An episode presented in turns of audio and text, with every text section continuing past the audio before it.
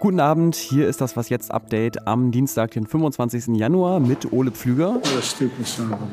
Und ich verrate Ihnen nachher, wen US-Präsident Joe Biden hier so beschimpft. Vorher müssen wir aber mal klären, was die PCR-Test-Priorisierung mit den Corona-Daten machen wird. Und wir haben eine Reporterin in Heidelberg nach dem Angriff dort an der Universität. Redaktionsschluss für diesen Podcast ist 16 Uhr. Werbung. Diese Woche in der Zeit? Die Bücher des Frühlings. 16 Seiten blühende Fantasie. Von gefährlichen Liebschaften, einer Flucht auf dem Mississippi und magische Erzählkunst. Das Literaturspezial zur Buchmesse in Leipzig. Die Zeit, Deutschlands größte Wochenzeitung. Jetzt am Kiosk oder direkt bestellen unter zeit.de/slash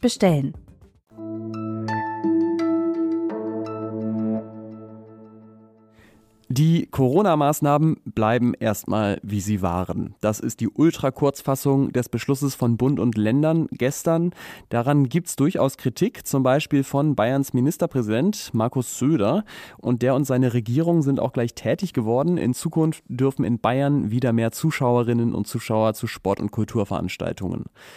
Interessant ist aber noch ein anderer Beschluss von gestern, weil nämlich die Labore sonst nicht mehr hinterherkommen, sollen PCR-Tests in Zukunft in erster Linie für Klinikpersonal und für Risikogruppen vorgehalten werden.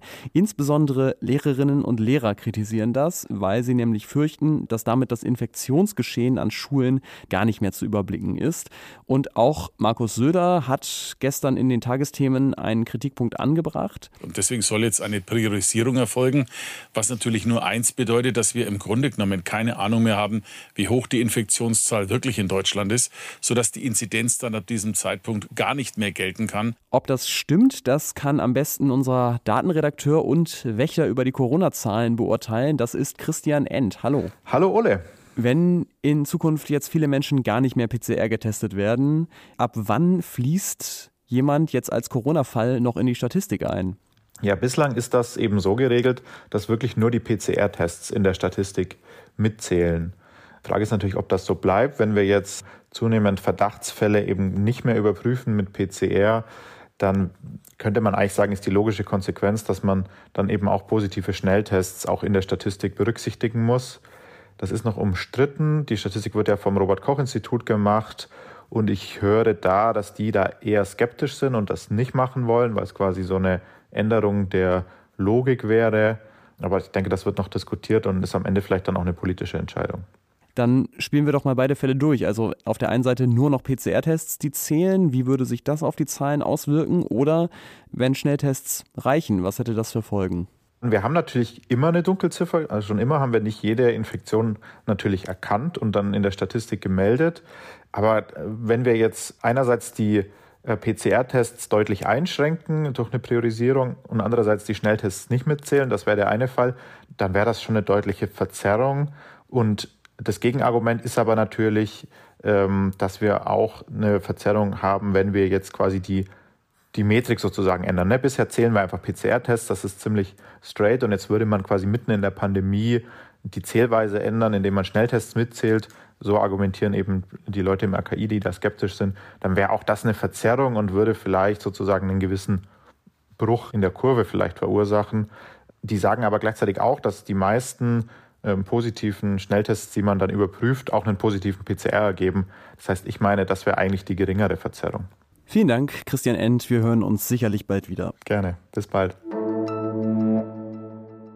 Sie haben es gestern im Update ja schon gehört. In einem Hörsaal an der Universität Heidelberg hat ein Student um sich geschossen und dabei eine Frau und später sich selbst getötet. Die Polizei betont bisher, dass sie sehr wenig über den Mann weiß. Er hat wohl kurz vorher eine WhatsApp-Nachricht verschickt und die Tat dort angekündigt. Unklar ist bisher, warum er die Tat begangen hat. Es gibt allerdings keine Hinweise darauf, dass es irgendeinen politischen Hintergrund geben könnte. Ich will ja jetzt auch nicht allzu viel Zeit auf den Täter verwenden, sondern über die Opfer sprechen. Und damit meine ich nicht nur die wohl 23-jährige Studentin, die später an ihren Verletzungen gestorben ist, sondern auch das Umfeld, also unter anderem die Studierenden im Hörsaal und an der Uni insgesamt. Äh, dort ist jetzt unsere Reporterin Sarah Tomjic in Heidelberg auf dem Campus. Hallo Sarah. Hallo Ole. Du hattest ja schon ein bisschen Gelegenheit, mit einigen Studierenden zu sprechen. Was haben sie denn erzählt? Ja, es gab vor wenigen Minuten hier äh, vor der Mensa eine Art Schweigeminute, wo viele Studierende Kerzen angezündet haben und innegehalten haben. Viele verbindet, dass sie gerade immer noch sehr sprachlos sind darüber, was gestern passiert ist. Viele sagen, sie haben wenig geschlafen, ähm, sich viel mit Freundinnen und Freunden darüber ausgetauscht, dass sie es alle noch nicht so richtig begreifen können. Und ja, grundlegend ist hier ganz viel ähm, Schock rauszuhören und ganz viel Unverständnis. Eine Studierende hat mir erzählt, dass sie gestern in der Klausur saß, als sie die Nachricht erreicht hat, dass sie daraufhin nicht wussten, ob sie das Gebäude verlassen können. Es war relativ nah in der Nähe vom Tatort und ähm, genau, dass das alles sehr, sehr beängstigend für sie war. Also alles in allem sind hier die Studierenden geschockt und ähm, wissen noch nicht so richtig, wie sie mit all dem umgehen können. Welche Möglichkeiten, ähm, welche Betreuungsangebote, welche Orte der Trauer gibt es denn im Moment, diesen Schock zu verarbeiten? Also die meisten, mit denen ich gesprochen habe, die ähm, machen das bisher im Privaten, das heißt treffen sich heute Abend noch mit Freundinnen und Freunden. Natürlich gibt es auch organisierte Hilfsangebote von der Universität. Da hat der Rektor gestern schon eine E-Mail an alle Studierende rausgeschickt, in denen die Hilfsangebote beschrieben wurden, Kontaktadressen, Möglichkeiten, wo man sich melden kann, wenn man ähm, Hilfe in Anspruch nehmen möchte. Ansonsten gibt es eigentlich am Tatort vor der Mensa und jetzt auch am äh, Uniplatz ähm, kleinere Gedenkstätten, wo Kerzen angezündet werden können und auch viele Studierende miteinander ins Gespräch kommen. Vielen Dank dir, Sarah Tomjic. Ergänzen kann man vielleicht noch, dass die Universität für nächsten Montag eine offizielle Trauerfeier angekündigt hat.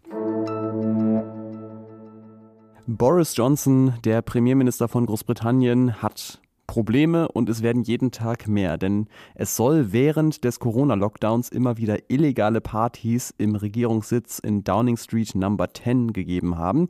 Gestern hat zum Beispiel der Sender ITV berichtet, dass Johnson im Juni 2020 seinen Geburtstag mit 30 Gästen gefeiert haben soll. Das wäre damals verboten gewesen. Und außerdem, das ist jetzt die Nachricht von heute, hat die Londoner Polizei Scotland Yard Ermittlungen wegen der Partys eingeleitet. Es könnte also gut sein, dass sich jetzt der Druck auf Johnson noch weiter erhöht. Tatsächlich fordern inzwischen selbst Abgeordnete seiner eigenen Partei ein Misstrauensvotum gegen ihn. Was noch? Und jetzt zu Joe Biden. Der hat sich gestern so sehr über die Frage eines Reporters von Fox News über die Inflation geärgert, dass er dann sich selbst zugemurmelt hat. Was für ein, ich übersetze jetzt mal frei, Idiot. Das Problem, wie Sie gerade gehört haben, war Bidens Mikrofon noch an, sodass die Worte dann hinterher im TV deutlich zu hören waren.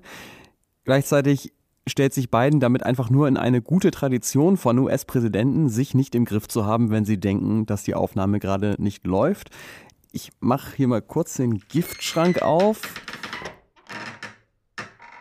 Was haben wir denn hier? Zum Beispiel George W. Bush. Der sah bei einem Wahlkampfauftritt einen bestimmten New York Times-Journalisten im Publikum und raunte dann seinem Vizepräsidentschaftskandidaten Dick Cheney neben sich zu das ist ein Riesenarschloch. Oder Ronald Reagan, der hielt es mitten im Kalten Krieg beim Warmsprechen für eine Fernsehansprache mal für eine gute Idee zu sagen, wir fangen in fünf Minuten an, Russland zu bombardieren. Das wurde auch mitgeschnitten und später dann öffentlich. Fehlen darf natürlich auch nicht Donald Trumps sogenanntes Pussygate, wobei der Ex-Präsident nicht nur durch seinen Sexismus besonders heraussticht, sondern auch, weil er die Leute gerade dann beschimpft hat, wenn er wusste, dass die Mikrofone an waren. You know you're a fake. With ridiculous bullshit. Quiet, quiet, quiet. You are a rude, terrible person. You shouldn't be working for CNN. Und bevor ich dieses Mikro hier ausmache und dann auch meiner Zunge freien Lauf lasse, bleibt noch mich höflich zu verabschieden. Vielen Dank fürs Zuhören. Das war was jetzt am Dienstagnachmittag. Morgen früh hören Sie hier Susanne Jahangard. Und wir freuen uns natürlich über Post an wasjetzt.zeit.de. Ich bin Ole Pflüger. Bis zum nächsten Mal.